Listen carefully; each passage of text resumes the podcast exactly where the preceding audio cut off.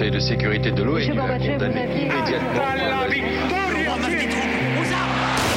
Vous n'avez pas, monsieur Mitterrand, le monopole du cœur. Moi, j'ai vu Brazil. Les présidents, ils sont pas pour nous. C'est moi Vous pensez tous que César est un con Comment ce groupe d'hommes peut décider pour des millions et des millions d'autres hommes 12, 11, 10, 9,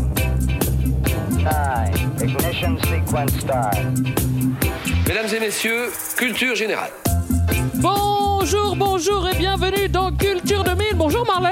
Bonjour Greg. Bonjour Jean-Baptiste. Buenos dias. Bonjour Léa. Salut. Et bonjour Johan. Hola.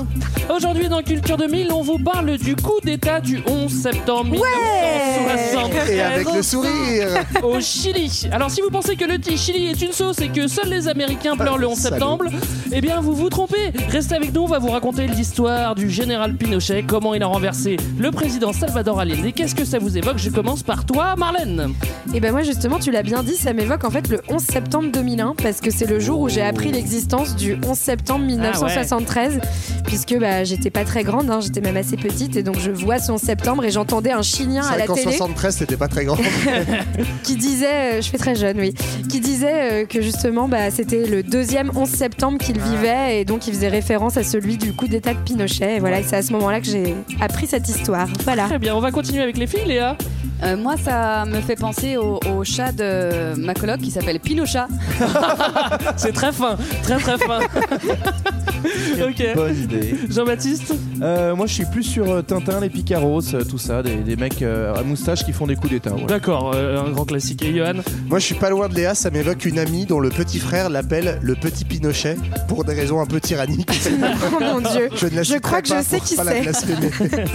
Alors tout de suite, ça va être le moment de l'extrait sonore et je vous le dis, hein, c'est Jean-Baptiste qui l'a choisi. Yes Expliquez-moi, brièvement naturellement, pourquoi dans ces conditions vous avez manifesté, disons, euh, du respect et de la sympathie pour Franco et, disons, de la compréhension pour Pinochet. Comment est-ce que c'est compatible avec ce que vous venez de nous dire D'abord, je Brièvement, hein, oui, très brièvement. Euh, J'ai en effet dit qu'en ce qui concerne le Chili, euh, Allende et le gouvernement marxiste, qui ne représentait que 20 à 25% des voix, avaient conduit le pays euh, sur la voie du désastre économique et d'une révolution qui menaçait d'être sanglante. Et j'ai dit que dans ce cas, je comprenais l'action de l'armée chilienne, euh, réalisée d'ailleurs sous la direction d'un ami d'Allende et d'un de ses anciens ministres, le général Pinochet. N'en ai d'accord- pas dit plus. Vous êtes d'accord que le président Allende avait été élu le plus régulièrement du monde Il avait été élu en effet, mais il essayait, comme dans d'autres pays, d'imposer la création d'une révolution marxiste, visiblement contre l'opinion de l'immense Ok, majorité. On va s'arrêter là, merci, hein. Merci Jean-Marie. beaucoup, JB.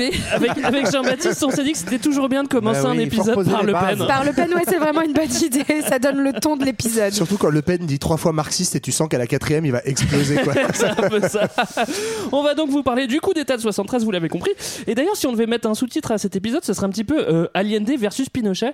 C'est qui ces, euh, ces deux monsieur, euh, Allende et Pinochet? Qu'est-ce que c'est que ce coup d'état de 73 On est sur deux, euh, à la Deux fois manos. deux, manos, deux euh, chefs d'État, euh, puisqu'ils vont le devenir euh, à la suite l'un de l'autre, et puis aussi deux visions du gouvernement du Chili assez, assez opposées. C'est aussi Ouais. ça qui fait de ce, ce coup d'État bah, aussi un- quelque chose d'assez important historiquement, parce qu'on on passe d'un extrême à l'autre, peut-être pas, mais en tout cas, euh, on est à une transition violente qui nous fait totalement changer de modèle euh, au niveau du Chili, et c'est plutôt Pinochet qui gagne. hein. Alors pour le, le, le truc le plus agréable de cet épisode, le plus facile à faire et le plus happy, ça sera le point géo.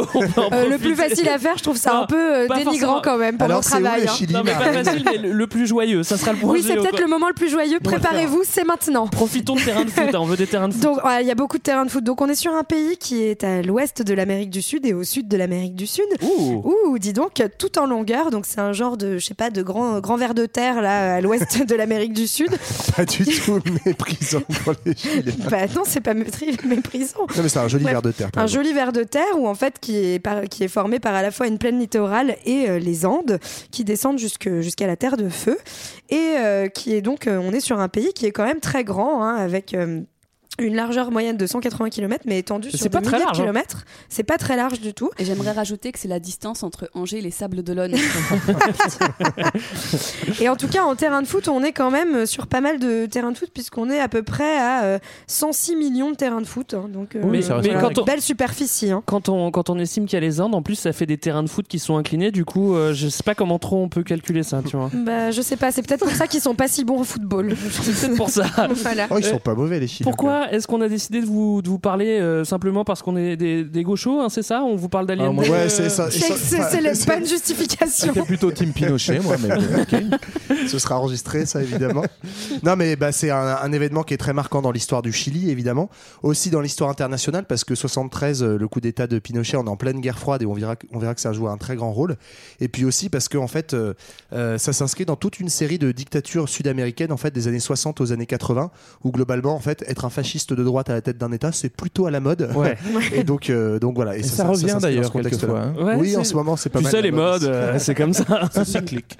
Oui, Ah, et oui. je voulais ouais, juste rajouter qu'on vous en parle aussi parce que, à mes yeux, c'est un peu l'occasion de se, se, se questionner sur l'ingérence des États-Unis dans, Oh, tout de suite. Non, Attends, euh, quelle ingérence de quoi, vrai. de quoi tu parles dans Attends, Léa, non, je te permets pas. Excuse-les d'avoir une vision pour le monde. de l'Amérique du Sud. Voilà. Est-ce que vous êtes prêts pour attaquer la première partie? Ouais, voilà. ouais, ouais. Parfait, accrochez-vous parce qu'elle est consacrée à Salvador Allende. Salut, moi c'est Salvador, c'est moi le sauveur. 1970-1973. Bon, en fait, j'ai un petit Alors peu. le sauveur, on en parle? Oui, le sauveur. C'est parce que Salvador, ça veut dire sauveur. Mais en fait, eh oui, et oui, et oui. Donc j'ai un petit peu menti parce qu'en fait, on, on va parler du Chili euh, avant Allende. Euh, Est-ce qu'on peut faire une très brève histoire du, du Chili euh, pour commencer, pour avoir quelques petits repères? Bah, Oui, D'abord, il y a oui, les. Amérindiens, ensuite, il Ouais. y a les Espagnols, ensuite, il y a l'indépendance, et après, euh, il y a Allende. Grosso modo, Voilà. c'est- Non, mais euh, peut-être petite, euh, petit point en plus. Donc voilà, il y, a les- il y, a les- il y a les Amérindiens. Ils se font désinguer par les Incas, comme d'habitude. Enfin, non, pardon, par les Espagnols. Bah, ouais, Enfin, euh, Et un peu par les. Incas aussi, parce qu'en fait, euh, la- Ils les, les ouais, je sais pas. En tout cas, je me désolidarise Ah non, non, je de sais ce pas. que tu dis. Mais en tout cas, les Indiens majoritaires euh, au Chili au, au départ, c'est ceux qu'on appelle les Mapuches, qui représentent aujourd'hui seulement euh, 4% de la population chilienne. hein. Ils Donc n'ont pas beaucoup gagné. eux. Voilà, Enfin, ils n'ont ils pas beaucoup gagné les batailles. Donc ils se font désinguer par les Espagnols et par les Incas. Euh, pour faire vite, donc après, les Espagnols vont finir par euh, octroyer l'indépendance au Chili en 1818. Bon esprit. Et, mais tout en conservant une politique, euh, enfin en poursuivant leur politique d'accaparement des ressources, qui va se traduire notamment au Chili par euh, l'exploitation euh, bien comme il faut du salpêtre pour faire donc la poudre euh, pour Ouais. les armes dans le nord du Chili, dans le désert d'Atacama. Bah, c'est ouais, c'est ce qui fait qu'il y a des petits Voilà. conflits en fait euh, frontaliers à l'époque entre le Chili, le Pérou, l'Argentine, euh, la Bolivie. Tous ces pays en fait au 19e siècle sont des nouveaux pays en cours de construction. Les frontières sont aussi liées en fait aux frontières des anciennes provinces euh, des cas. différents colonisateurs, un cas mais aussi des colonisateurs espagnols. Et euh, du coup, tu as des petites bastons sur les frontières. C'est comme ça qu'ils vont voler euh, le, le pisco au. Pisco. Bien Je fais un petit moment pro-péruvien, voilà, comme ça. Tu, nous parlais de la guerre du Pacifique, ça, ça mériterait un épisode entier, hein, mais c'est vrai qu'il y a déjà pas mal de ressources euh, au, au Chili, et déjà à cette époque-là, euh, eh ben, on va se battre un petit peu, enfin ils vont se battre entre eux pour, pour choper euh, ces ressources. Puis c'est Euh, aussi une, euh, une, pop- une- pardon, une, euh, une terre qui attire pas mal de monde, puisque Ouais. comme il n'y a plus de Mapuche, il faut bien les remplacer par autre chose. Euh, donc euh, on a certes les descendants des colons euh, espagnols et puis aussi une partie de la population qui est métissée, euh, moitié euh, d'origine européenne, moitié euh, indienne, on va dire, amérindienne. Mais on est quand même dans un des, dans un des pays où il y a une des plus fortes proportions de population blanche, parce que l'immigration euh, d'Européens euh, s'est poursuivie et même s'est accélérée euh, à la fin du 19e Ouais. et au début du 20e. Mais en, en tout cas, ce qu'on peut dire, c'est qu'on est sur un modèle assez classique des pays d'Amérique du Sud, avec euh, finalement un départ des Espagnols, mais euh, l'arrivée après euh, massive de- d'entreprises multinationales qui vont continuer d'exploiter les ressources du pays, donc notamment le salpêtre et le cuivre, Ouais. et aussi sur un modèle de pays avec de très fortes inégalités, de très grands propri- propriétaires terriens, et la majorité de la population finalement qui a, qui bénéficie, enfin, avec un très faible partage des ressources. Quoi. Alors Voilà. on rentre maintenant euh, dans le XXe siècle et c'est un petit peu le début de notre histoire en fait parce que c'est euh, au début du au début du ouais. XXe c'est l'apparition du mouvement syndicaliste au Chili et en fait c'est le début de la gauche euh, la- le début de la gauche chilienne. Qu'est-ce qui se passe au début du XXe euh, au Chili? Bah, grosso modo, tu l'as dit, hein, mais c'est comme dans, dans, dans plein de pays, euh, un mouvement ouvrier syndical qui commence à naître, aussi parce que justement, Marlène le disait, on a des ressources des et naturelles tout, qui sont exploitées, notamment par les mines. Donc, ce qui fait qu'il y a beaucoup d'ouvriers, y compris de toute l'Amérique latine, en fait, qui euh, émigrent au Chili pour aller travailler dans les mines dans des conditions assez déplorables. Euh, C'est Le moins qu'on puisse dire, moins qu'on ouais. puisse dire, exactement. bof bof. Bah, en fait, moi j'ai vu qu'ils étaient même pas payés en monnaie, justement, la- les premières grèves qui Ils sont démarrent payés en, en coup de pierre, en, vois. C'était payé en en- en pisco. 1907. Non, ils sont payés, ils sont payés en bons par les entreprises qui les embauchent. Et en fait, c'est des bons qui permettent d'acheter que des choses produites par malin, ces ça. entreprises à prix plus élevé que celui du marché. Donc en gros, ils bonne vraiment idée, ça. bien bien avoir. Ouais, ouais. Et du coup, la première grève, c'est juste pour qu'ils ils demandent juste à être payés en monnaie un chilienne, quoi. Voilà. Donc, euh, Pas mal. Pour vous dire à quel.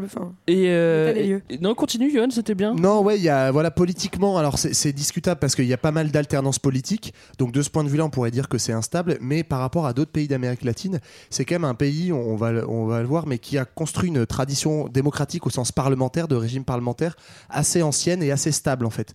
Notamment parce que euh, l'armée de terre est assez légaliste, euh, ça changera, mais, mais jusque-là assez pro-gouvernement. Et donc euh, on a comme ça en fait un régime parlementaire qui se met en place progressivement malgré les crises économiques. Et on a une alternance de gouvernement de gauche et de droite. Mais Voilà. déjà la gauche, hein, donc c'est pas Allende, ça sera pas le Ouais, premier déjà la gauche, hein. bah en fait Ouais. en 39 on a un premier gouvernement de gauche qui est élu, on verra euh, Allende est ministre dans ce gouvernement. Euh, et voilà, donc euh, les communistes sont, euh, sont très, euh, très importants, les socialistes aussi, Euh, les fascistes et la droite sont aussi importants, donc en fait comme dans plein d'autres endroits du monde, le 20e siècle est assez explosif politiquement. Alors, on a cité son nom, c'est celui qui sera président euh, un petit peu plus tard, Salvador Allende. Le petit Salvador, euh, il sort pas de nulle part et il va avoir une carrière politique qui pourrait en faire euh, rêver certains, enfin en tout cas au début de sa carrière. bah, Mais c'est vrai qu'il il- il vient d'où ce, ce petit Salvador? C'est un petit gars de bonne famille? C'est un gars du peuple? Il a, des, il a des ascendances françaises, Ouais. comme euh, son futur copain euh, Pinochet. Il est dans- Non, il est Pinochet, c'est le chat de ta copine. Et euh, ouais, lui, il vient du- d'une bonne famille, euh, il fait plutôt partie de l'aristocratie, et il fait des études de, de médecine, et plus tard, euh, il va beaucoup s'intéresser, enfin, en fait, il va faire partie du courant hygiéniste, etc., euh, la médecine sociale, ça va être très important Ouais. pour lui.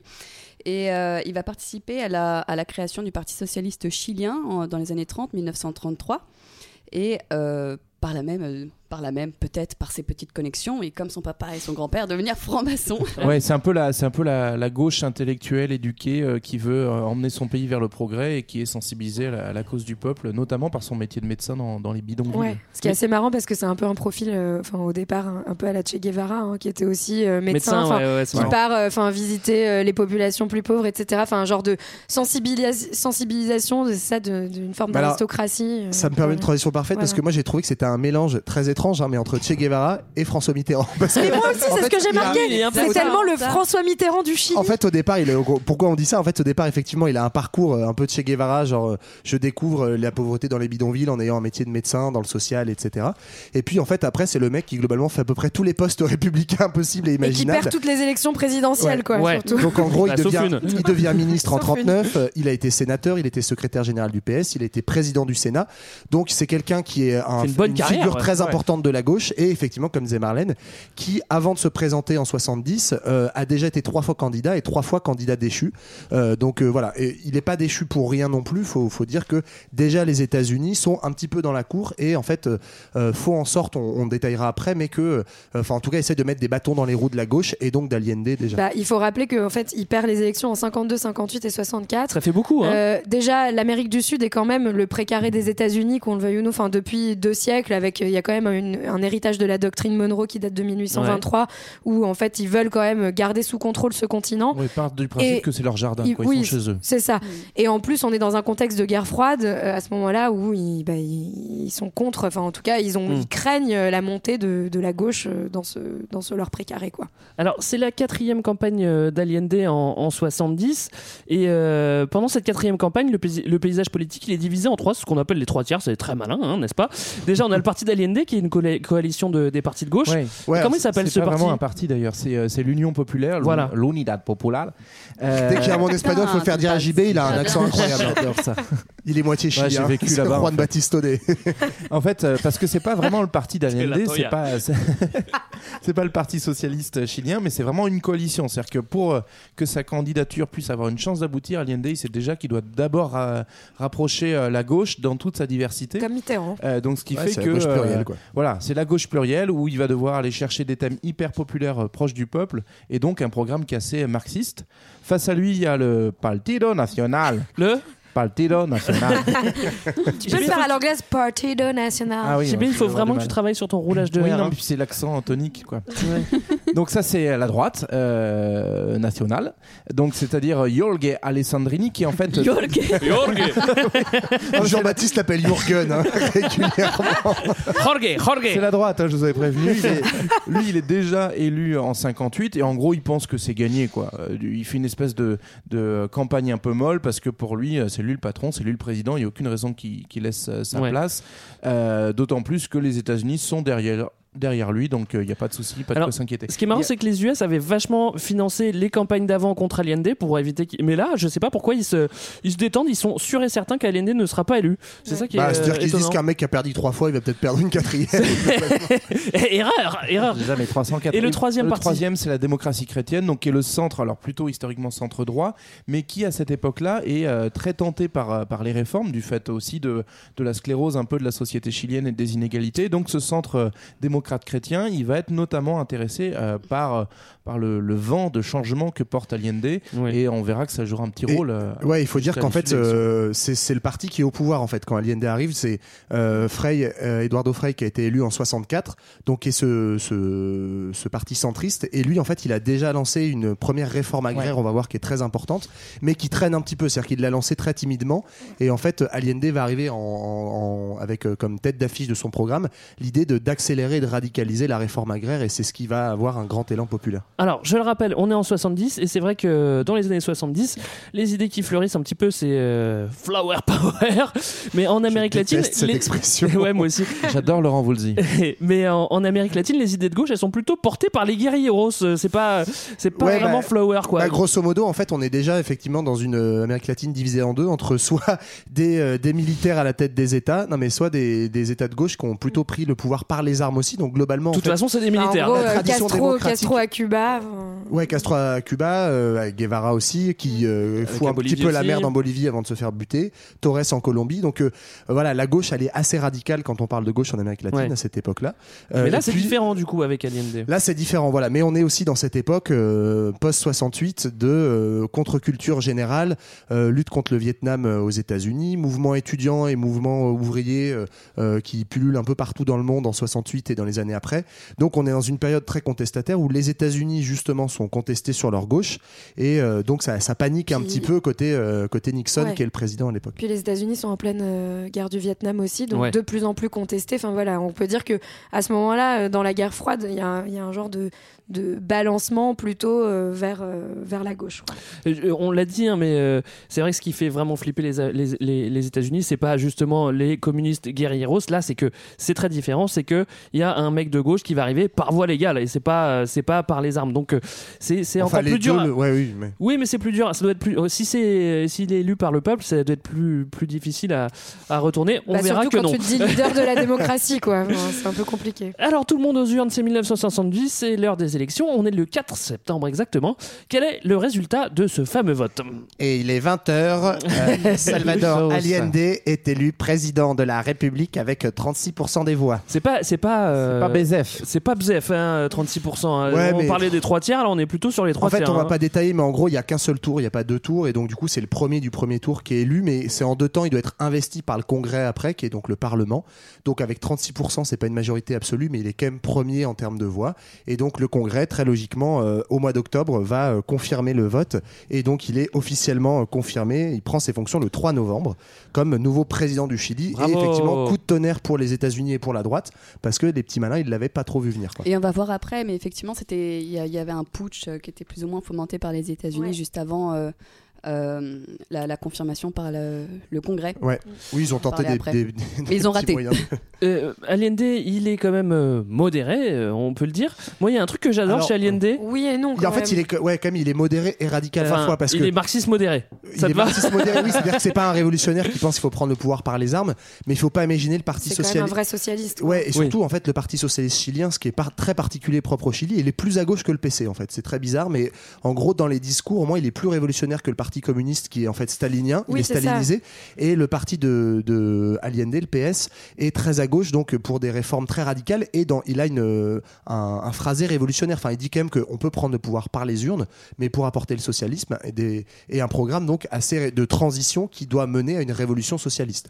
Donc c'est quand même un mec qui est assez, euh, assez radical, même Oui. si, comme tu dis, Mais modéré, déjà, il arrive par- Mais de, déjà, il arrive de- par les non, urnes. mais Non, de gouvernement, quoi, c'est sûr. Euh, moi, dans sa modération, il y a un truc que j'adore, c'est son slogan. euh, Mais il est c'est- incroyable. Vas-y, Léa, dis-le-moi. Bah, euh, la voie chilienne vers le socialisme avec un goût d'empanadas et de vin rouge. Et moi, je l'ai transcrit pour les Bretons et je me suis dit, euh, pour les Bretons indépendantistes, après la voie, la voie bretonne vers le socialisme avec un goût de kouign-amann et de bretskola. de cidre. J'aurais plutôt dit de galette de saucisse et de chouchen, mais ça marche aussi. Ça, C'est tout marche, tout absurde. marche. Toutes les voies mènent au socialisme. en fait. Absolument. Donc Allende, lui, il va pas perdre de temps. Il a été élu sur son programme, qui est forcément euh, porteur d'espoir pour les catégories les, les moins favorisées. Et ben il se met au boulot et il s'exécute tout de suite et il met en œuvre euh, sa politique. Alors le gros du programme, déjà, c'est vraiment euh, les nationalisations. Ouais, et notamment à commencer par la nationalisation du cuivre, qui est donc la ressource euh, minière principale. Number one, number et en fait, one. c'est le premier produit d'exportation du Chili. Donc en fait, une énorme partie de la richesse chilienne provient du cuivre. Et bizarrement, les mines de cuivre, avant Allende, elles appartiennent à qui? Aux Américains. Eh oui, C'est un, consortium en fait de- d'entreprises américaines qui s'appelle ITT qui possède tout ça. Donc en fait, tout le fric part euh, aux États-Unis. Et donc, hop, euh, Allende remet la main dessus, nationalise cette ressource stratégique. rarement une bonne idée. hein. C'est un peu le jeu du perdu. Quand tu nationalises un truc qui appartient aux Américains, on va le voir après. Mais... Ouais, ça les, ça les vénère. Même si, en fait, si tu regardes dans le détail, ils ont quand même assez grassement rémunéré l'entreprise américaine. C'est qu'en fait, ils exproprient pas, ils rachètent. ouais. Et en fait, c'est ce qui fait que, ce qui expliquera une partie de la dette sous Allende, c'est qu'en fait, il va racheter à prix fort tous les, toutes les entreprises qu'il va nationaliser, comme Mitterrand hein, d'ailleurs, mais Mhm. euh, donc le cuivre, le charbon, la sidérurgie, les nitrates. Donc en fait, voilà, la plupart des, des matières premières sont, euh, sont nationalisées. Alors il y a, enfin plus anecdotiquement, il y a la, la sylviculture, donc c'est les arbres, l'industrie agroalimentaire. Ouais, grâce à toi, moi j'ai appris, je savais Bah pas ce qu'était la sylviculture. C'est genre, C'est c'est la culture de toutes les sylvies de France. non, ça n'a rien à voir. Euh, Moi, la je le savais, hein. La compa- Bravo Marlène. Eh Marlène, encore sa bonne élève là devant la classe. Ça va, Bravo. Marlène. C'est bien toi la meilleure élève hein, de Yoann, il est vraiment pas oui, bon. Hein. oui. Il parle trop en classe. En plus, il parle tout le temps avec son petit voisin Jean-Baptiste. Bref, la compagnie aérienne et les banques. Alors les ça, banques, ça, c'est quand même c'est- important, c'est de les important quand même. hein, parce que pour le coup, ça va être aussi un levier important du, du- du pouvoir. Le fait de, de, de détenir le pouvoir financier, donc ces banques qui étaient privées, vont être contrôlées euh, par l'État. Et donc, ça va être notamment un petit soutien pour euh, reprendre une réforme qui avait été mise en route bon, par la démocratie chrétienne juste avant, qui Ouais. était la réforme agraire. C'est-à-dire, on était dans une, euh, un rapport très inégal dans la distribution des terres, du foncier. Et donc le, le gouvernement précédent euh, démocrate chrétien avait commencé un petit peu à, à redistribuer les cartes et donc Allende va rentrer là-dedans en mettant un coup d'accélérateur, c'est-à-dire confiscation des terres des plus gros propriétaires pour les redistribuer aux paysans sans terre euh, qui... euh, C'est une redistribution ouais, des terres, hein, c'est ça la Et en fait, c'est vraiment le truc stratégique dans toute l'Amérique du Sud. À Cuba, c'est le même problème, etc. Enfin, qui est du coup Amérique latine et pas du Sud, mais Ouais. parce que en fait, euh, effectivement, là au Chili, j'ai vu la, la stat, c'est 2% de la population qui détient la moitié des terres, en fait. Donc, et on est dans un pays qui est encore très rural, donc il y a une grande population de travailleurs pauvres euh, des, des campagnes. Quoi. Et ce qui va aider par rapport à d'autres pays d'Amérique du Sud, c'est que euh, pour le coup, l'Église catholique est souvent un grand propriétaire foncier dans ces pays-là. Là, au Chili, est plutôt favorable à la réforme et donc Ouais. euh, accueille plutôt favorablement euh, cette, cette volonté de redistribution des terres. Et pourquoi Pourquoi les favorables Bah parce que euh, je pense qu'elle est plus Elle est plus progressiste que les autres églises euh, sud-américaines et donc notamment elle avait commencé sa propre réforme avant euh, avant Allende, avant la Et puis aussi parce qu'on arrive après euh, Vatican II et que du coup, euh, le, le clergé a un peu changé. Quoi. C'est marrant comme c'est une constante des, des, des révolutions. Quand on avait vu le Mexique, euh, euh, c'était toujours la réforme agraire. Et bon, Bah, c'est vraiment, c'est ce qu'on disait au hein. début, c'est que c'est les deux grands soucis de l'Amérique latine et, les conséquences de la colonisation espagnole, c'est vraiment l'appropriation des terres par une très faible minorité de la population Ouais. et euh, l'appropriation des ressources naturelles Ouais. par des intérêts étrangers, quoi, enfin si- des ressources Si minières. tu regardes la terre, c'est aussi les la, deux, la question centrale de la révolution russe dont on avait parlé. Non, mais donc, dès que tu es dans un pays où tu as beaucoup d'agriculteurs, bah, c'est la ressource première. Alors il y a d'autres mesures, euh, notamment une qui est assez populaire, c'est l'augmentation des, Ouais. des salaires. Et puis là, on n'est pas sur euh, Macron qui annonce 100 euros euh, que les gens vont se payer eux-mêmes parce que c'est 40 à 60%. Combien? 30% Non, plus. Mais même 40% Non, Et j'ai plus. même- 50% Non, 40 plus à 60 60. et j'ai même noté pour les ouvriers c'est 100%, 100%, d'augmentation de salaire. Ah ouais. donc doublent tous les salaires ouvriers. Double, double, double salaire. création de 200 000 emplois en un an. Donc en fait c'est vraiment euh, on est c'est pour ça que je disais qu'il est quand même radical c'est que c'est des mesures de transition très fortes quoi et très très fortement adressées à la classe pauvre et à la classe moyenne. Et le coup de pas de peau, c'est que, enfin, il augmente aussi les, les militaires de 70%. Ah oui, bah c'est Ah, sûr ça que pas de peau. Euh, on plafonne euh, les biens de, le prix des biens de consommation. On donne du lait aux enfants, ça c'est vraiment Oui. sympa. Euh, mais Oui, c'était un médecin, donc santé, réforme du système de santé. Encore Mm. une fois, éducation, bon, c'est- un petit peu un En package. gros, on, hein. met, on met des sous dans le social euh, Ouais. au service avant tout des classes les plus défavorisées. Alors jusqu'ici tout va bien, on est entre Chiliens éduqués, on fait notre petite affaire dans notre coin, mais bon, au bout d'un moment on peut pas rester dans le coin du continent, il faut parler aux voisins. Alors euh, Allende, euh, lui, il se cache pas, il envoie un message clair à l'international. Euh, déjà, bah, il va reprendre les, Ouais. relations relations, avec. Cuba, et à l'ONU, il balance quoi.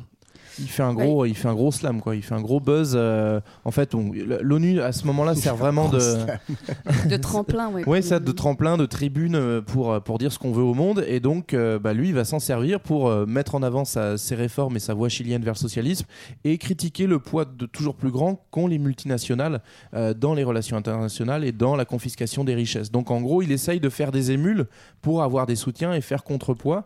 Et c'est un discours qui va le rendre célèbre et très populaire bah, dans euh, les, différents partis de gauche et courants de gauche du monde, mais qui va aussi euh, con- considérablement agacer nos petits camarades américains. Bah, Ça commence à un peu chauffer les oreilles des, des États-Unis à force. Quoi. Il nationalise et en plus après il va dénoncer à l'ONU. Enfin, ça commence à faire un peu beaucoup. Alors avant, est-ce qu'on peut parler de l'URSS On peut s'attendre euh, vraiment à une Toujours, tu veux parler de l'URSS Oui, toujours avant, toujours avant. Euh, on peut s'attendre à une bonne entente avec l'URSS. Comment ça se passe? Ouais, bah alors justement parce qu'on on est en pleine guerre froide, mais on est dans une période plutôt de détente en fait, où notamment donc c'est Brejnev à la tête de l'URSS qui essaye plutôt de se faire pas copain avec Nixon, ce serait beaucoup dire, mais en tout cas d'apaiser Un petit peu les relations. Pas trop Et en fait, faire, pas trop le titiller. quoi. Et Allende, il est à la fois socialiste mais un peu non aligné aussi parce que justement il parle de cette voie chilienne vers le socialisme. Donc en gros, il est pas trop copain avec l'URSS non plus. Donc en fait, l'URSS soutient du bout des lèvres, mais dès qu'il s'agit de éventuellement donner de l'argent, il refuse. Donc globalement, en fait, c'est un c'est un, un soutien très éloigné l'URSS.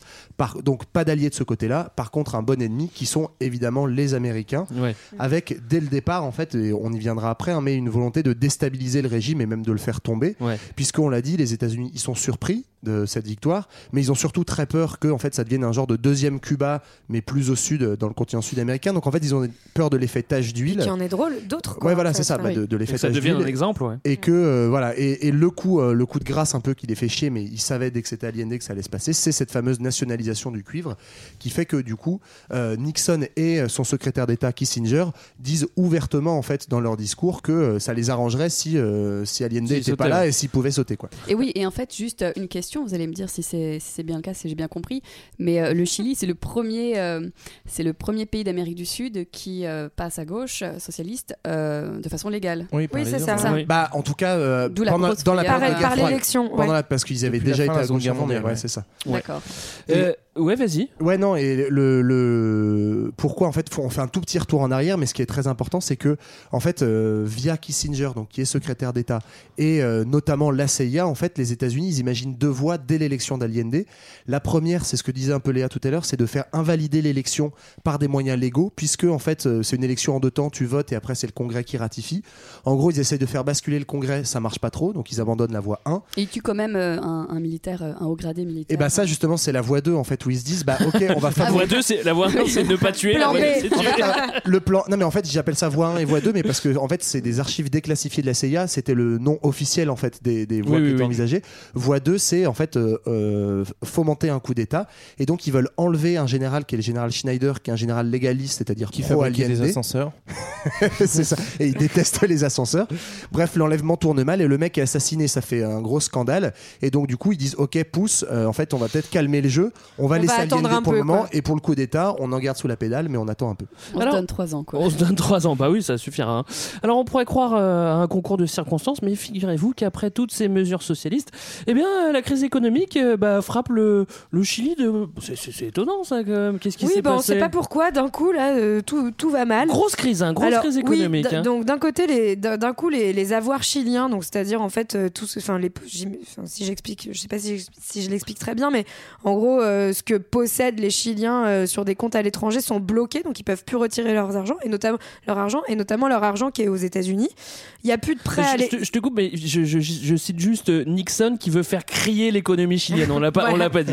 Et c'est Ouais, vraiment bah, ces mots. crier, hein. On sait pas, ça pourrait être. euh, Donc ça, c'est un peu une mesure de, de Nixon, quoi. Il n'y a plus de prêts qui, qui sont donnés à l'économie chilienne. Il y a des blocus sur les exportations vers le Chili. Donc en fait, il y a une- vraiment une stratégie d'asphyxie de l'économie petit à petit et qui est en plus entretenue par des organisations internationales comme le FMI Ouais. qui vont en fait, euh, bah, encore une fois, le FMI va pas jouer un rôle neutre dans cette guerre froide puisque c'est finalement une organisation qui est un peu à la botte des États-Unis et qui va, euh, fina- euh, comment dire, euh, euh, ces, prêts, ces prêts vont être soumis à des conditions et notamment à des conditions politiques et euh, le fait de remplir des conditions Ouais. libérales, donc de laisser euh, les multinationales venir s'installer comme elles le, comme elles le veulent et donc soi-disant Donc là, laisser le libre-échange, prêts, etc. quoi. Donc plus de prêts et une économie qui va progressivement. euh, Et se rajoute à être, ça en euh, fait le fait que bon, l'économie chilienne repose énormément sur euh, le cuivre et l'exportation du cuivre, mais par ailleurs il y a d'autres secteurs de l'économie qui étaient déjà en difficulté avant Allende, notamment la, la production euh, agricole en fait, et qui va être aussi un petit peu déstabilisée par la réforme agraire parce que bah, forcément tu as un temps de redistribution des terres et d'exploitation, Oui. aussi un changement de type de culture, et donc par conséquent bah, cette, euh, ce secteur agricole qui était déjà en difficulté va connaître quelques mauvaises années et ça va tout de suite amplifier le- la crise tout simplement parce que ça se traduit sur la, la sécurité alimentaire du Chili. Et, et sans voir euh, effectivement le, les méchants américains partout, mais euh, en fait cette crise économique, elle est liée à différentes choses. Ce que tu dis JB, il y a aussi une crise économique mondiale en fait avec euh, les chocs pétroliers du début des années 70, Oui. mais il y a vraiment une volonté délibérée d'asphyxier l'économie. En fait, ce que disait Marlène, c'est un espèce de blocus qui dit pas son nom parce que contrairement à Cuba, ils ont jamais décrété officiellement un blocus sur le Chili. C'est là où il y a une hypocrisie énorme. En fait, ils disent non non tout va bien, mais en fait voilà ils font des manipulations boursières, ils euh, convainquent tout le monde de ne pas acheter des produits chiliens donc pour euh, faire chuter les exportations et donc l'économie en fait est asphyxiée, s'effondre parce que c'est un blocus qui dit pas son nom. Alors il y a le cuivre au début, euh, enfin il y a le, problème du cuivre et puis après en fait bah, ça fait un petit peu euh, effet boule de neige. Évidemment bon la balance commerciale devient déficitaire, il y a une hyperinflation, la dette augmente et puis et puis carrément au bout d'un moment les produits sont rationnés, il y a une pénurie alimentaire qui débute, tout manque le viande, la viande, euh, le sucre, euh, l'huile, euh, bref. les euh, empanadas, le vin, enfin voilà, il y a plus oui, rien. c'est ça. Tout augmente, il n'y a plus rien. En gros, tout fout le camp, mais l'important, l'important vraiment, et ça je vous le dis, c'est que la société soit bien soudée pour que la République résiste à cette épreuve économique. Comment est-ce qu'elle fait pour résister justement la société à cette crise hein? Et bah justement elle est Elle résiste bien- pas Elle du tout. résiste pas hein. beaucoup, ouais. Oh non, vous me décevez. Non, c'est surtout On avait dit que le point géo c'était le point sympa Oui, de c'est vrai, c'est l'épisode, vrai, hein, c'est désolé. Non, mais pour aller un, un peu vite là-dessus, mais effectivement, il y a d'énormes divisions politiques dans le pays. Bah, forcément, c'est quelqu'un qui clive beaucoup. Donc, toute la population la plus riche, et notamment l'aristocratie foncière, donc celle qui possédait les terres, est euh, absolument horrifiée de ce qui se passe. D'ailleurs, c'est marrant, il y a Neruda qui fait des petites. euh, qui euh, se fout de la gueule des propriétaires terriens. Pablo rigolo, Neruda, le poète. Ouais. Euh, voilà, et, euh, et à l'inverse, donc la gauche elle-même est divisée parce que, euh, en fait, c'est, on a dit, une coalition de gauche et il y a un mouvement révolutionnaire à l'extrême gauche, notamment porté par le MIR, qui est un, un parti qui veut prendre le pouvoir par les armes, soutient du bout des lèvres le gouvernement, mais euh, pas complètement non plus. Donc, en fait, c'est un pays très divisé, très clivé, dans le- et du coup, il y a des espèces de, de manifs comme ça, manifs contre manifs qui se, qui s'enchaînent, Ouais. et euh, manifs de la droite et de l'extrême droite, avec notamment le, euh, je sais plus comment il s'appelle, Patria Libertad, qui Ouais. est une espèce d'organisation d'extrême droite qui est financée évidemment ouais. par la CIA, euh, qui va faire des manifestations. En face, la gauche va faire des manifestations. Donc voilà, cette société. Ça se durcit de plus en plus. Ça se hein. durcit de plus en plus et on est dans un climat très très tendu, mais en même temps, il reste populaire parce qu'il y a des élections euh, intermédiaires, il y a des élections municipales, il y a des élections parlementaires un peu plus tard et à chaque fois, en fait, son parti continue de gagner. Donc euh, c'est très tendu et en même temps, on sent qu'il a encore le soutien des classes populaires et des classes moyennes. Alors, il y a beaucoup de manifestations, tu l'as dit. Il y a un mouvement aussi qui est, qui est assez connu, et c'est euh, des manifestations de femmes qui s'appellent les casseroleuses. Alors, faut pas trop y voir des revendications féministes. hein. Euh, dans le cortège, c'est pas spécialement ça. Qu'est-ce qui revendique ces femmes? Bah, en fait, on est sur, euh, que ce soit pour le mouvement des casseroleuses ou d'autres mouvements, on est euh, sur une, aussi une base de la population qui est inquiète parce que euh, concrètement, elle subit les effets de la crise. Euh, et donc, euh, notamment, il y a des manifesta- manifestations de, de femmes à Santiago contre, contre la vie chère euh, qui aussi vont essayer de s'appuyer sur le, le contexte du moment. Euh, C'est le moment où l'ami fidèle il vient faire une petite tournée euh, au Chili pour saluer son seul Quelle pote du coïncidence, continent. dis donc. Donc, du coup, euh, bah, Protégé par qui la garde de... par un certain Augusto. Voilà, Ouais. ça c'est Augusto beau. Pinochet, ça c'est drôle. On, on reviendra peut-être. Mais... Donc assez assez euh, malignement, euh, ce, ce mouvement des cas- casseroleuses va profiter de la, de la présence des caméras et de Castro pour euh, essayer de manifester contre la vie chère On a aussi un autre mouvement qui est, euh, qui est assez assez bloquant pour le pays, c'est le mouvement des, des camionneurs, tout simplement, parce que le pays étant tout en long, bah, en fait, si tu bloques l'autoroute, bah, tu bloques L'autoroute, il y en a qu'une au Chili. Bah, franchement, oui, il y a la Ouais, panaméricaine, Non, quoi, mais, c'est euh, tout. Ça, c'est hyper important parce que, comme tu disais, JB, tout à l'heure, euh, euh, l'approvisionnement des ressources et, et notamment des Bah, ressources alimentaires va poser, non, mais va poser problème, mais aussi pour ça. Parce qu'en fait, et là derrière, euh, je suis désolé, mais c'est encore la CIA qui, en fait, euh, finance et donc il y a Patria Libertad qui va, en fait, carrément voir des syndicats de routiers et, en fait, qui tabassent les routiers qui refusent de se mettre en grève parce qu'ils savent très bien que si tu bloques de route, tu bloques tout le pays, quoi, à cause de cette géographie. Et juste pour revenir sur le mouvement des casseroles, je suis pas sûre qu'on ait dit, mais euh, ce qu'elle faisait en fait euh, réellement, en fait, Ouais. elle prenait des, des casseroles et elle pouvait être de chez elle sans avoir à se déplacer, euh, taper les casseroles, je sais pas, contre les fenêtres, etc. Mais donc c'est une Et- révolte facile, ça. Non, mais en fait, c'est un mouvement qu'on retrouve très souvent dans, Oui, les, oui, oui. dans les manifestations en Amérique du Sud. Enfin, on en voit au, au Au Québec Venezuela en ce moment, etc. Enfin, c'est c'est une Oui, manière de protester qu'on retrouve très, très, Bah, c'est le symbole de très la casserole fréquemment vide, ouais, voilà, pour en, en Amérique du Sud.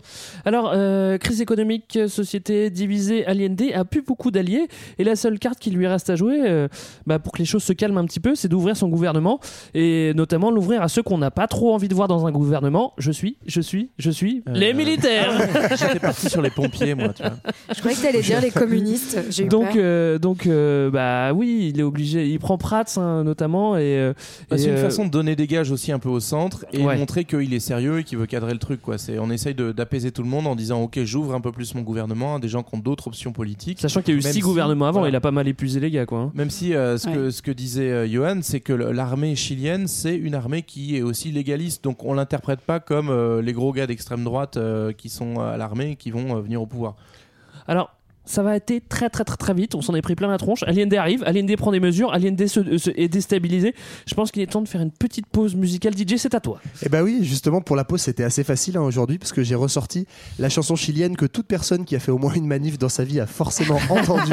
C'est Je me El demande bien Pueblo, ce que c'est. El Pueblo Unido donc qui a été écrite en 1970. Le groupe qui l'a écrite donc c'est Quilapayún qui était à, à ce moment-là en fait en concert en France le jour du coup d'État et donc ils ont été contraints à l'exil et n'ont pu rentrer qu'en 1988 donc pas vraiment très peinard. El pueblo unido jamás será vencido.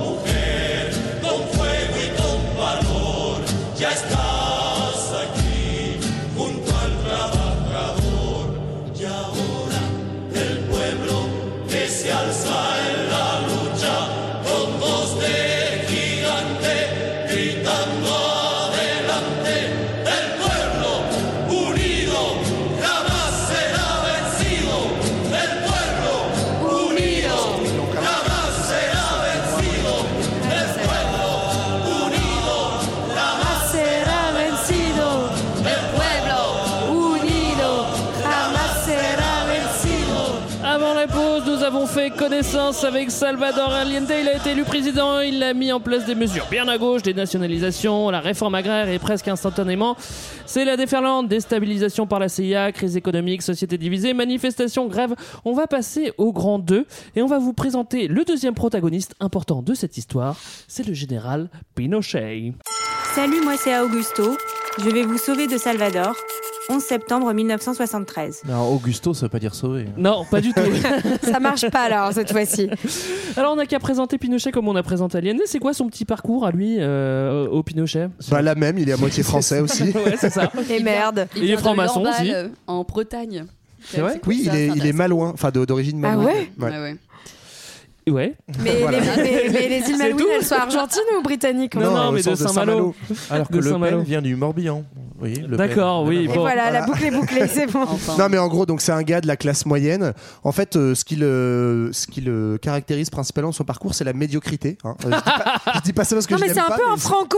Pour le coup, euh, Oui, oui, c'est non ça, mais ça. Allende c'était Ah ouais. un Mitterrand et lui c'est un peu un franco, c'est le mec qu'on Complètement, n'attendait c'est le mec pas un peu raté. et qui va rester des années quoi. C'est Ouais, ça en c'est fait, ça. il- c'est plutôt un général de bureau qui gravit tous les échelons euh, peu à peu. On l'attend pas aussi parce que euh, tout petit aparté, mais donc il vient de l'armée de terre et en fait les, les corps euh, les plus euh, valorisés dans l'armée, là où il y a la plus grande aristocratie euh, dans l'armée chilienne, c'est l'armée, euh, c'est la marine et l'armée de l'air.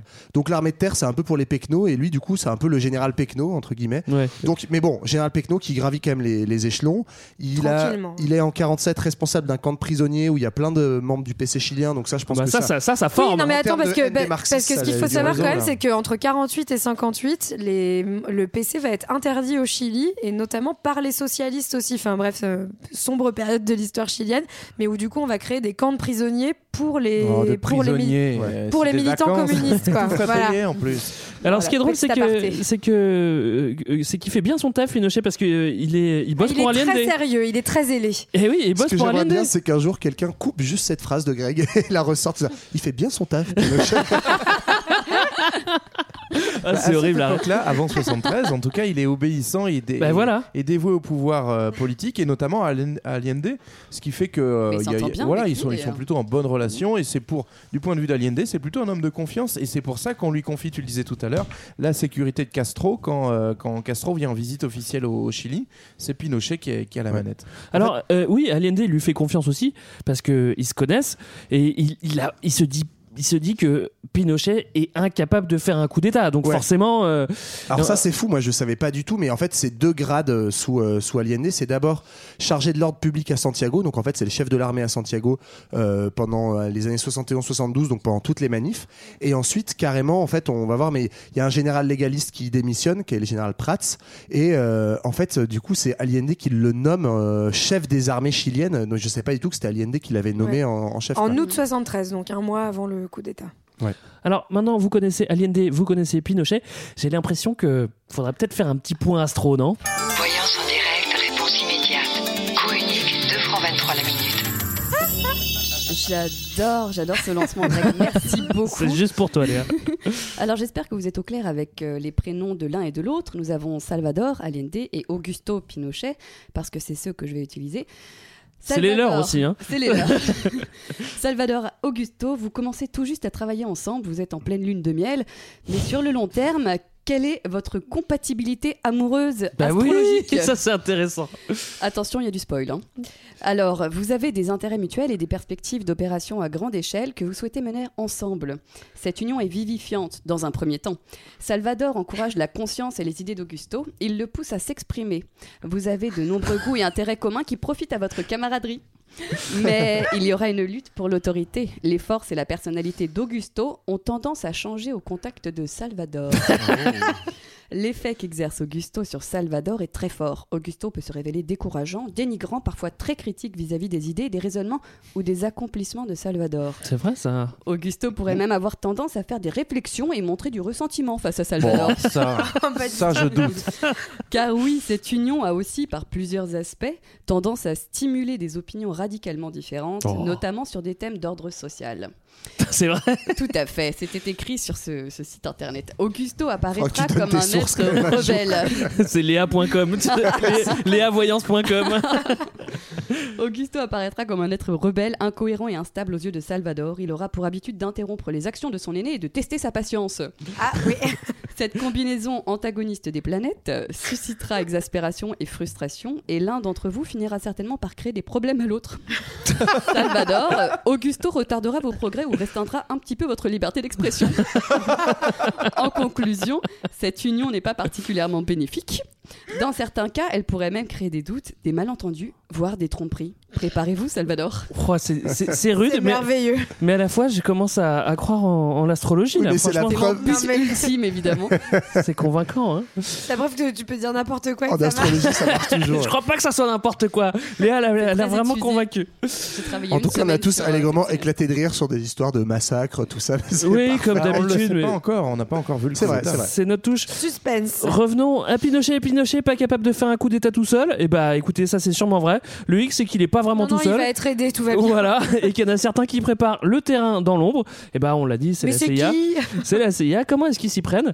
On a, on a vu quelques, quelques exemples euh, tout à l'heure. Bah, ils vont balancer des dolls, hein, en gros, concrètement. Les dolls c'est pas mal. Les Euh, dolls, euh, pour les, donc ils vont financer en gros les journaux d'opposition, ils vont financer les militaires, ils vont financer aussi beaucoup de mouvements qui sont hostiles à Allende, donc euh, des, des milices, euh, des, des milices paramilitaires, il me semble, d'extrême droite euh, contre contre Allende. Bon, ils vont financer ouais. des manifs. enfin, voilà. Ils font un boulot de sable qui est assez classique. Après, euh, le- le- le- l'implication de la CIA dans le coup d'État en tant que tel, aujourd'hui, n'est pas avérée. Par Non. contre, ils ont bien préparé le terrain en renforçant l'opposition et donc les, les- les idées hostiles à, et à Allende. Et comme disait Marlène sur l'armée, ce qui est fou, c'est qu'en fait, on le disait, toutes les, toutes les, les relations commerciales avec euh, les États-Unis de, du Chili euh, chutent dra- euh, dramatiquement avec l'arrivée d'Allende, sauf évidemment le matériel militaire. Et ça, c'est quand même fou parce que le matériel militaire, je sais plus, enfin, les échanges militaires entre les États-Unis et le Chili sont multipliés par 3 ou 4 pendant, Oui. le, pendant la période d'Allende. Donc, c'est quand même un petit indicateur qu'il se passe un truc pas très net.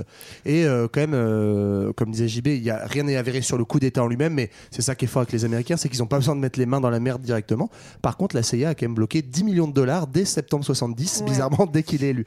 Donc en fait, il y a puis- quand même vraiment toute une, euh, toute une, une- un arsenal qui est mis en place. quoi. Et puis indirectement, en fait, parmi les- tous les membres de l'armée qui vont faire partie du putsch, en fait, on se rend compte a posteriori que beaucoup d'entre eux ont été formés dans ce qu'on appelle l'école des Amériques, donc c'est-à-dire aux États-Unis.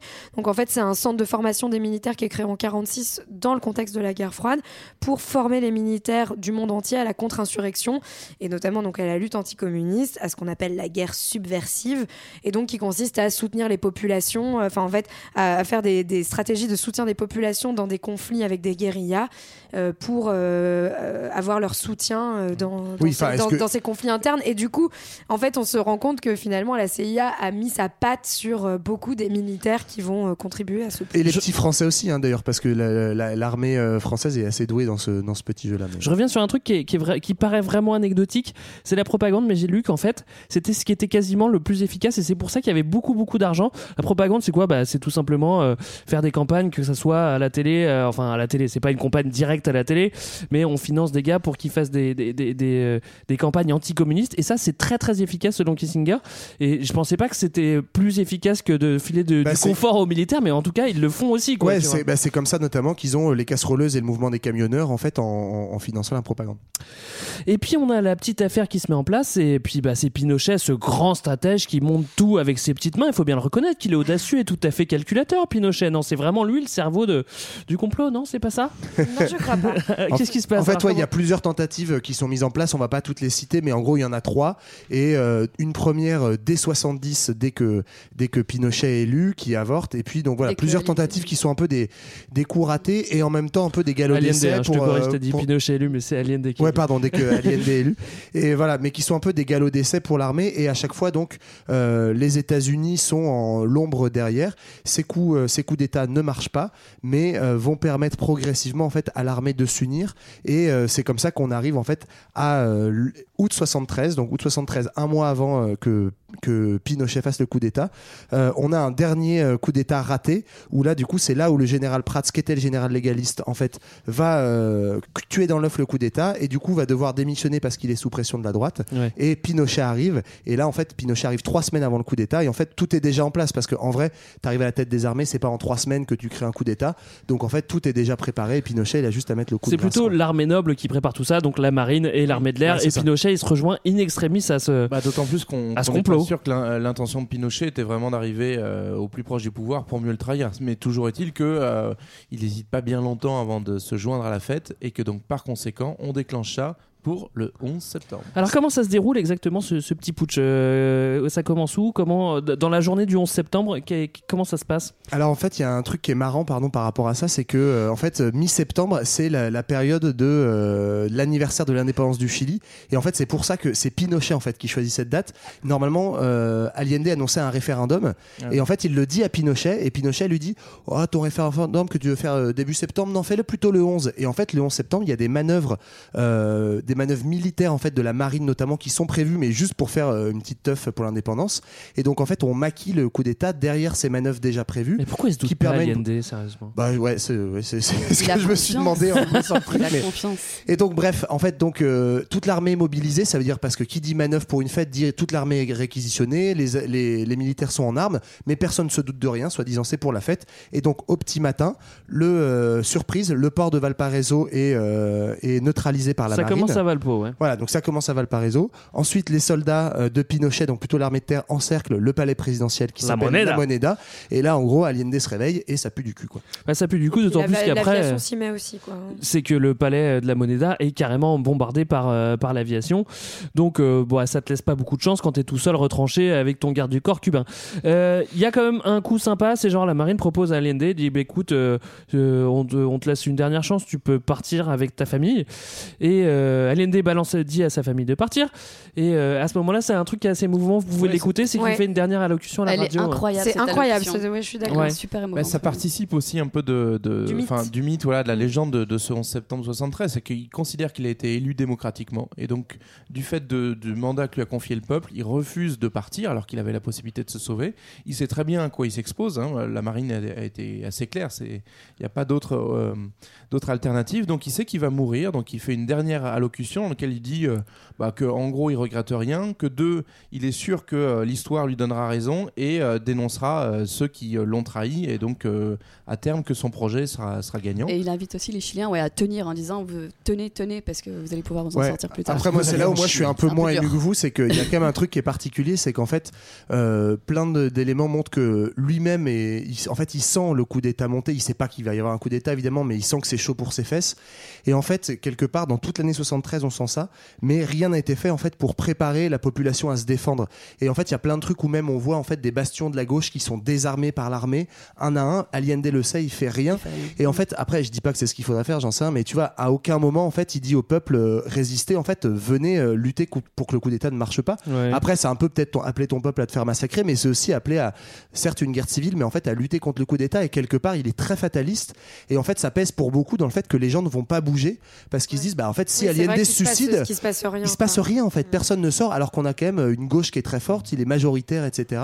Et euh, il se passe rien, et du coup, bah, c'est ce qui va être tragique aussi dans les jours d'après. Après, quand tu es au pouvoir depuis 3 ans et que ton super ton programme il tombe un peu à l'eau, je comprends que tu as le droit de faire une petite déprime quand, quand ton parrain t'envoie des, des soldats armés pour et, sur- surtout, la grosse blague, c'est qu'il a peur pour Pinochet. Il se dit, mais le pauvre, il doit être mort à l'heure qu'il est, quoi. Bah oui, parce qu'il était fidèle, donc il se dit Oh, le pauvre Pinochet, attends, il y a un coup d'État. il doit- Fidèle était là aussi, je comprends pas.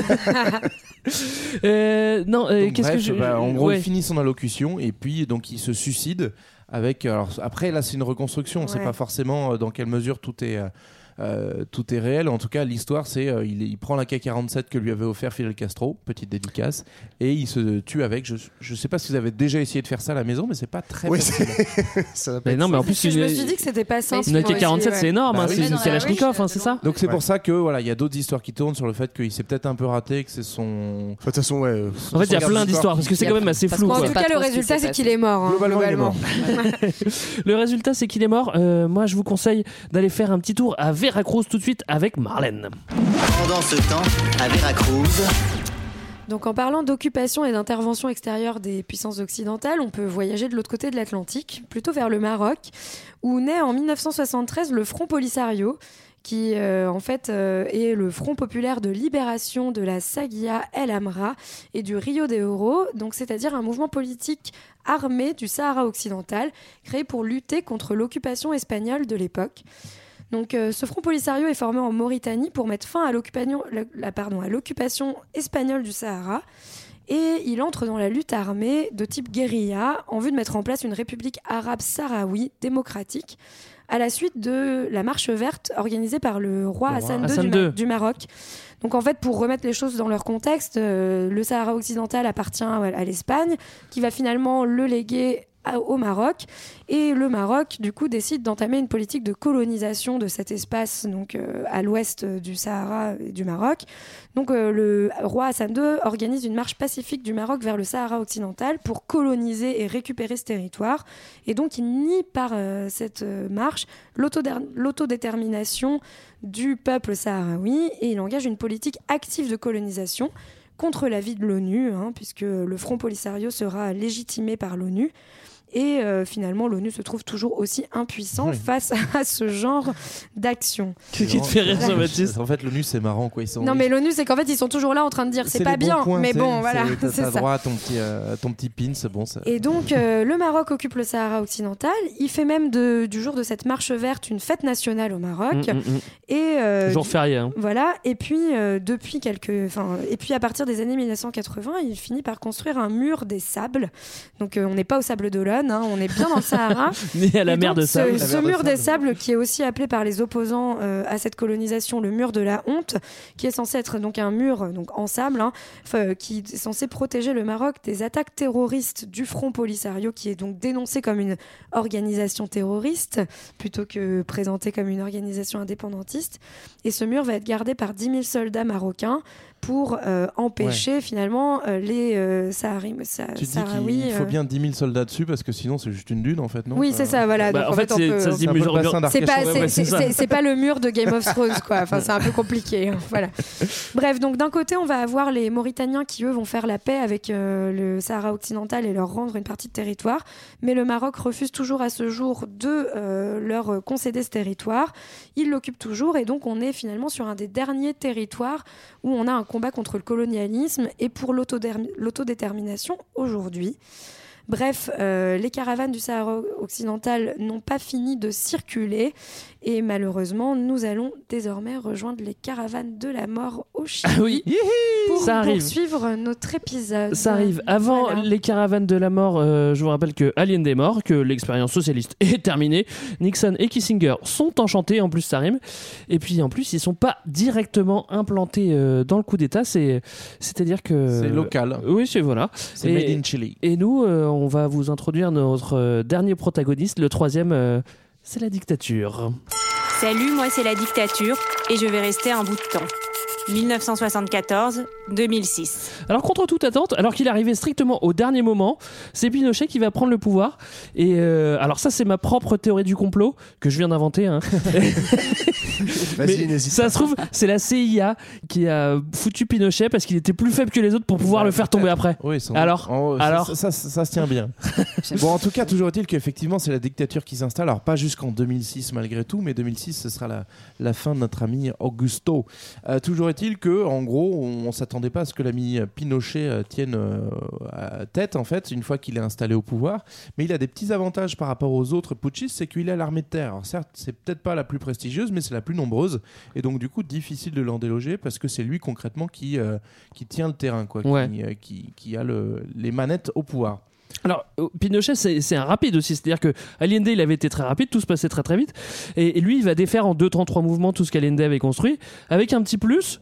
C'est la répression musclée. Donc ça commence euh, directement en politique, en fait. En, en fait, c'est ça qui est assez incroyable, c'est que en fait, les premières journées, en gros, la première semaine après le coup d'État, elle est mais terriblement sanglante. Enfin, Mm. Franchement, c'est assez hallucinant. Pour vous, si vous avez un peu vous, envie de vous plonger dans l'ambiance, moi personnellement, j'ai regardé le film Missing ambiance, euh, ouais. de Costa Gavras euh, avant de venir, mais en vrai, tu vois bien. C'est-à-dire qu'en fait, tu as un, un des milliers de personnes qui sont enlevées, torturées, euh, exécutées et qui disparaissent en fait. Et ce sera le fameux mouvement des disparus qu'on aura aussi en Argentine. Ça continuera à durer des années, mais en fait, pour mettre vraiment un coup de massue euh, sur toute la gauche, c'est vraiment le genre le truc Blitzkrieg, le coup d'État Blitzkrieg, où on se contente pas d'avoir pris le pouvoir et de savoir qu'on va le garder, mais on veut aller tuer les gauchistes partout, partout, partout. Et notamment, le, le symbole de ça, c'est le stade national, Ouais, dans lequel en fait on rafle des gens et on met, on estime 6 à 7 000 personnes qui vont être torturées euh, et qui vont disparaître. Et évidemment, on ne donne aucune nouvelle. Donc il y y a des gens qui vont mettre des années, des années à essayer de faire identifier les corps pour retrouver les personnes disparues. Et il y a encore plein de gens disparus. On ne sait toujours pas dans quelles conditions euh, ils sont morts. Donc c'est vraiment assez, euh, assez tragique euh, et, et ça, ça, ça met un coup de, un coup de semence sur toute la, toute, la, la- la contre-organisation euh, qui aurait pu se passer. Quoi. Ça, c'est pour le côté musclé. C'est vrai que du côté légal, on a une interdiction de toute forme, enfin légale entre guillemets, hein, de toute forme d'opposition, donc c'est-à-dire le syndicat, les communismes, et puis euh, le- la presse, le pluralisme euh, euh, en général. En fait, euh, à part Pinochet, tu peux, euh, tu peux, enfin, il n'y a pas d'autre Ouais, parti. mieux quoi. vaut rien dire en fait. hein. Euh, la caravane de la mort, c'était bien pour marquer le coup et ratisser large et vraiment euh, buter tous les opposants euh, dès le début, faire un gros coup. Après, il faut un truc un petit peu plus discret, donc il crée les services secrets, c'est la DINA. Euh, Ouais, discret C'est- mais, euh, la- diablement ouais. efficace. Ah oui, pareil. Ouais, hein. C'est la police politique quoi de, de l'époque qui va en fait euh, s'organiser donc de toute euh, de, de toute la contre-insurrection. Enfin, c'est comme ça qu'on va l'appeler au, au Chili et donc euh, qui va s'occuper de, de toutes euh, les, les tortures et les disparitions forc- forcées. On estime qu'il y aura 38 000 torturés au Chili pendant pendant cette époque et 3200 morts et disparus. Donc euh, avec des méthodes où on, jette les gens des avions, enfin on les on les, on met dans ouais. les Andes, enfin on laisse pas de traces et on et on laisse beaucoup de questions en suspens surtout euh, parmi les disparus. Alors Pinochet s'arrête pas là dans son arsenal répressif et puis parce que euh, il il est très très inventif à tel point que si t'es communiste et chilien, eh ben tu pourras pas te planquer nulle part parce que parce que le, le vieux général il te retrouvera un petit peu partout avec un certain plan. Ouais, effectivement, le- il y a ce qu'on appelle le plan Condor, Condor, pardon, comme l'oiseau. Comme le bel oiseau. Ouais, comme le bel oiseau, euh, qui, qui débute en 75 et qui est une alliance des services secrets de plusieurs pays d'Amérique du Sud, du Chili, d'Argentine, de la Bolivie. Toutes les toutes les dictatures Voilà, militaires. tous quoi, les hein. endroits sympas du, du coin. Et euh, évidemment, ils ont un petit coup de pouce de, de la CIA par derrière. Et euh, leur idée, c'est d'aller traquer euh, les, les dissidents euh, absolument partout. Ouais. Ouais, en fait, c'est- c'est vraiment Alors surtout sur le continent au début. Oui. Et, Et puis mais, après mais- partout, en mais fait. après aux États-Unis et, en Europe. Donc Ce qu'il faut re- quand même rappeler, c'est que c'est parfaitement illégal de faire ça. C'est-à-dire que c'est en fait. euh, non, mais, déjà tuer les gens, ne le faites pas. hein. non, mais en plus Attends, de ça, tuer les gens c'est complètement illégal. Je suis désolé. Non, mais les en- coups d'État, on en parle des coups d'État Non, mais en plus de ça, c'est-à-dire que quand bien même, tu vois, tu aurais des arrestations, etc., en fait, ils vont aller chercher des mecs sur le sol d'à côté. C'est-à-dire qu'en fait, tu peux te réfugier nulle part. Et cette collaboration des services secrets, en fait, elle, elle est vraiment terrible parce que du coup, euh, c'est vraiment l'idée de tuer euh, pour plusieurs générations. D'ailleurs, Pinochet le dit, en fait, il fait ça. C'est pas le seul, hein, le plan Condor. Ils sont évidemment plusieurs à penser à ça, mais c'est aussi pour qu'en fait, ce qu'il veut, c'est qu'il y ait des gens qui naissent et qui grandissent sous Pinochet pour n'avoir connu que lui, pour être sûr, en fait, que, en gros, tu vas bien t'emmerder dans ton pays et tu seras surtout pas gauchiste, quoi. Mm, mm, mm. Et donc c'est plutôt pas mal parce que du coup toute la diaspora chilienne c'est quand même 200 000 personnes qui quittent euh, le, le Chili dans, dans, dans les mois voire les années qui suivent la, la prise de pouvoir par Pinochet. Il y en a aucun qui peut se sentir vraiment safe parce qu'à tout moment euh, en gros tu peux avoir les services secrets qui, chiliens qui débarquent chez toi et qui t'assassinent. Donc globalement la diaspora chilienne reste aussi un, pas tout à fait sous contrôle mais en tout cas largement surveillée. Alors on a. euh, Est-ce que quelqu'un veut faire des, les, les chiffres euh, Ouais. Quelques chiffres, vas-y Léa. Carrément. Alors aujourd'hui, euh, on estime qu'il y avait, euh, enfin, il y a 3000 personnes qui ont été reconnues comme assassinées par le régime. On parle de 28 000 personnes torturées. Et euh, en termes de déplacement de personnes, 200 000 Chiliens, dont euh, certains sont venus en France. Et euh, je voulais juste rajouter que c'est aussi un moment très important pour euh, le mouvement des droits humains, parce que ça, euh, notamment la FIDH, la Fédération internationale des droits de l'homme, qui est euh, basée à Paris, et euh, qui euh, a envoyé des, des chargés de mission euh, là-bas justement pour faire des enquêtes et euh, commencer à dénoncer euh, ces pratiques. Oui, parce que ce qu'il faut dire, c'est qu'il y a 3000 morts reconnus, mais en fait, certains annoncent les- plutôt 50 000 à 70 000 morts. Donc, on, enfin, on est clairement sur les chiffres de manif à Marseille. Quoi, Bah tu non, vois. mais Ouais, c'est que, la question des disparus, en fait, c'est c'est là tout l'enjeu, c'est que bah, c'est des gens qui ont disparu et du coup, euh, enfin en fait, quand on, quand, quand a morts, fait les commissions d'enquête Ouais, par la suite dans, les, 40 ans, dans les donc. années 90 et, de- et 2000, qui s'appellent les, comités- les commissions vérité et réconciliation dans les pays d'Amérique latine et notamment au Chili, qui sont des commissions qui étaient euh, vouées à faire des enquêtes justement sur les crimes qui ont été commis dans le but de réconcilier euh, la population, ce qui est un petit peu étrange.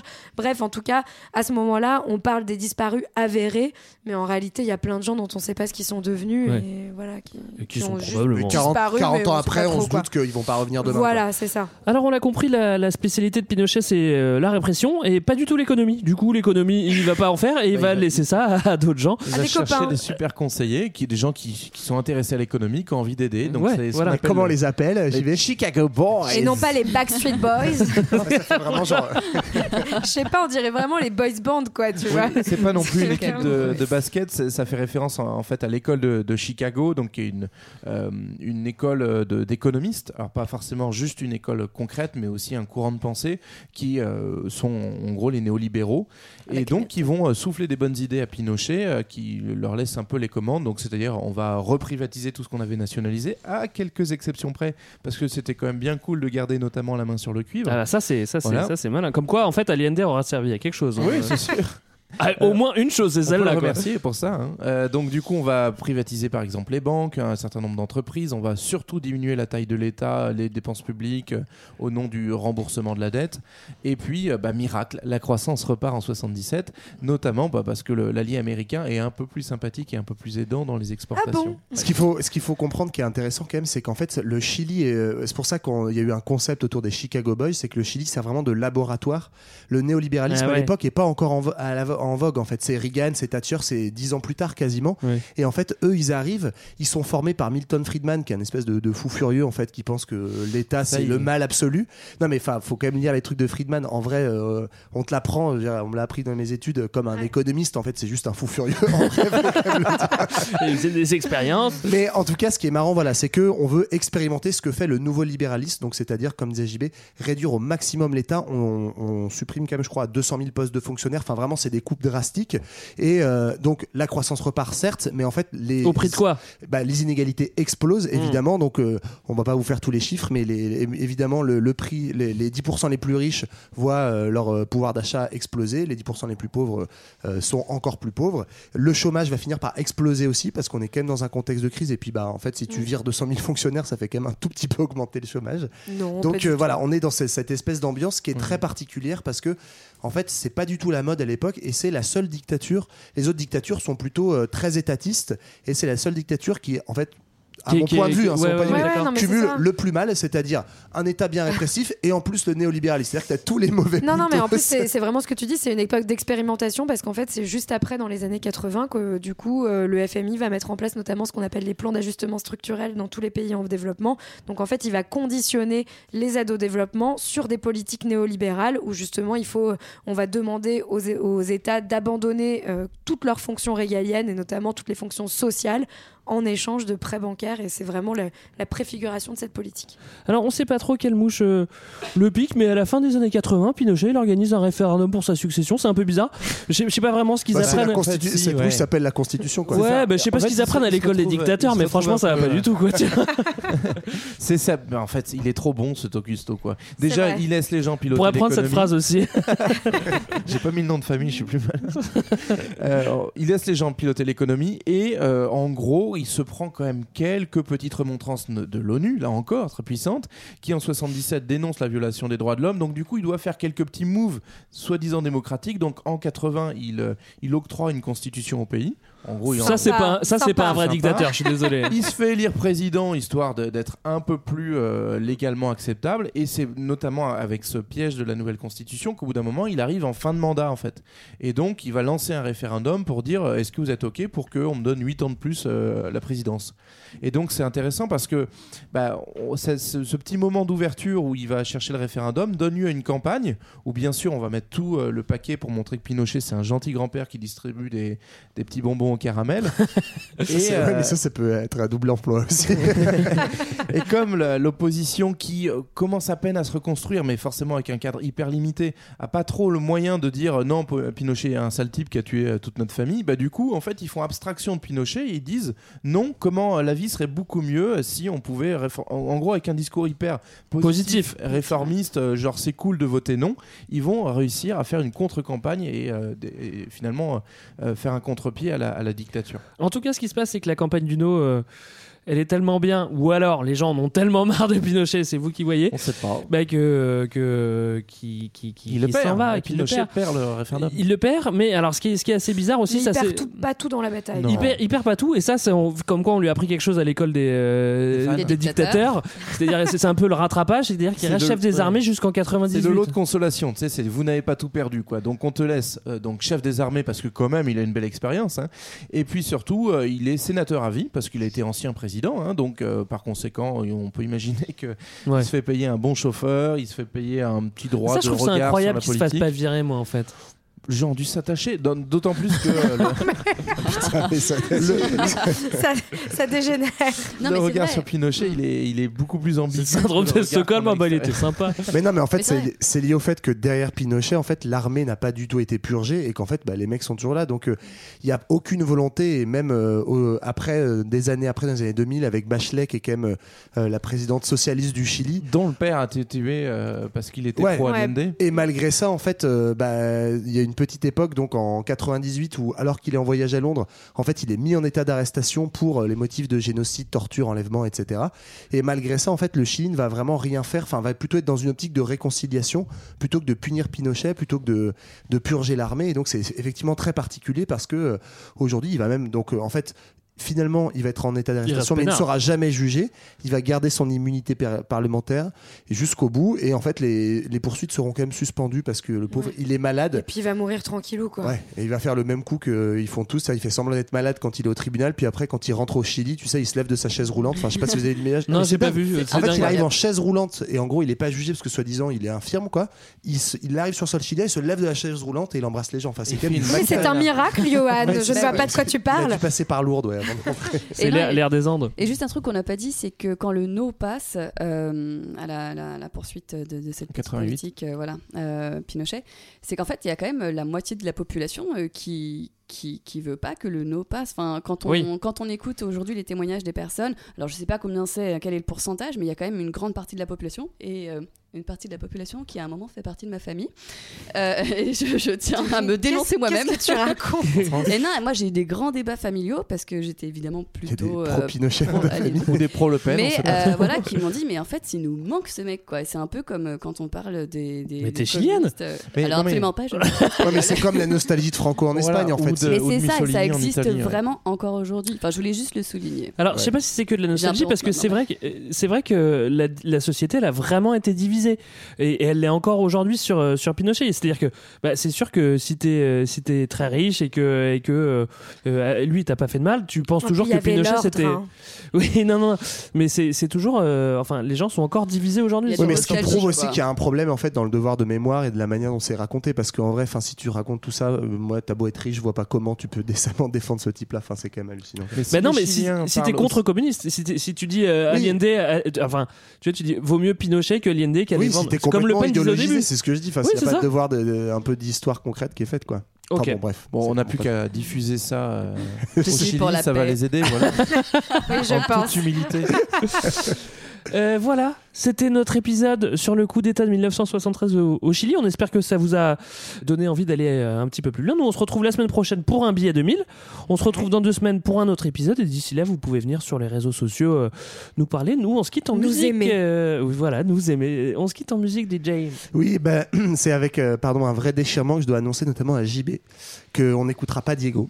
Voilà, Oh ni la non, version de Berger, Diego libre dans sa tête. Oh ni la non. version de France Gall, ni la version de Johnny, ni même celle de Jennifer qui existe. Ça, par- ça parle Oui. vraiment d'un prisonnier politique, euh, Mais Diego oui, libre Oui, dans on aurait pu. J'ai vraiment hésité, mais donc écoutez-la chez vous. Voilà, j'en fais la promo. Mais on va plutôt s'écouter une de ces chansons chiliennes qui est les plus reprises au monde, qui s'appelle Gracias a la vida, interprétée ici par une certaine Colette Mani. Colette, c'est une chanteuse révolutionnaire française bien trop méconnue que je vous conseille d'écouter. Alors à toi Colette et à dans deux Bye semaines. bye Bye. Ciao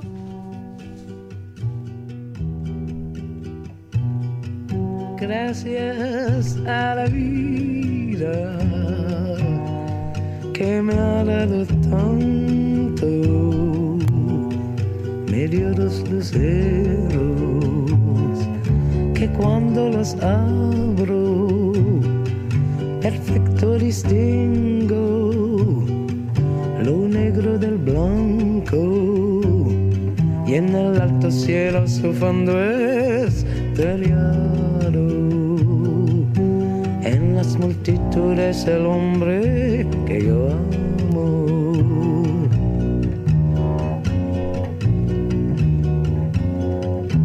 Gracias a la vida que me ha dado tanto, me ha dado el oído su noche y día, grillos y canarios, martillos, turbina, ladrido, chubasco y la voz tan tierna de mi bien amado.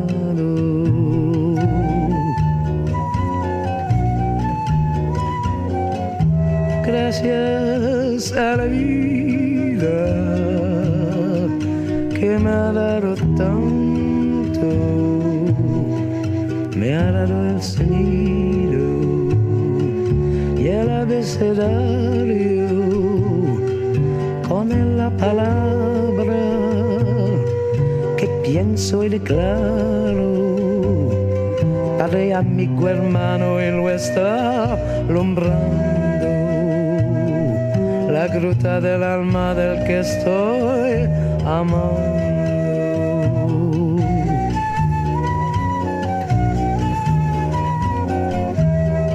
Gracias a la vida que me ha dado tanto, me ha dado la marcha de mis pies cansados, anduve ciudades y charcos, playas y desiertos, montañas y y la casa tuya, tu calle y tu patio.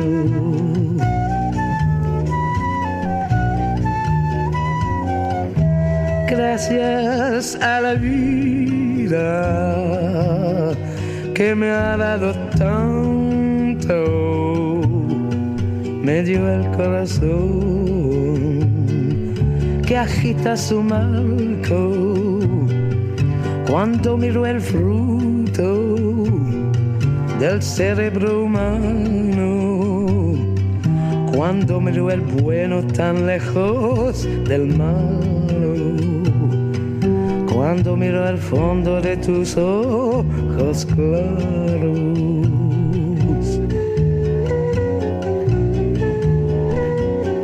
Gracias a la vida